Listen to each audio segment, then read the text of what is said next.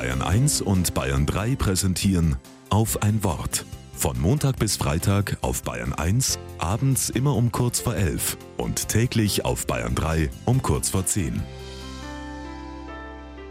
Mit Cordula Klenk.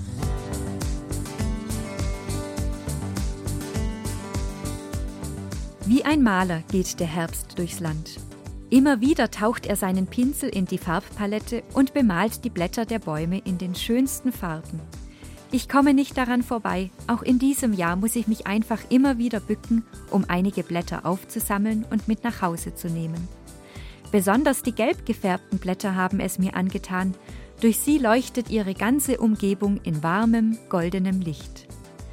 Ich bin froh, dass der Herbst uns in die kalten und grauen Tage hinein immer wieder mit diesen Farbtupfern beschenkt.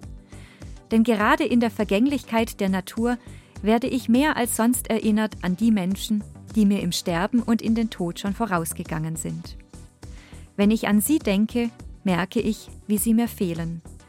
Ich wünsche mir, mit ihnen gerade in diesen Wochen lange Telefonate führen oder ihnen schöne Briefe schreiben zu können.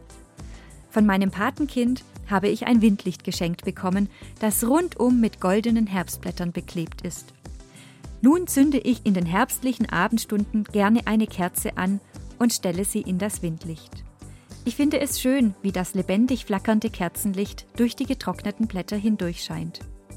Für mich ist es wie eine Erinnerung an die Zusage des christlichen Glaubens, dass durch den Tod das Licht des Lebens hindurchleuchtet.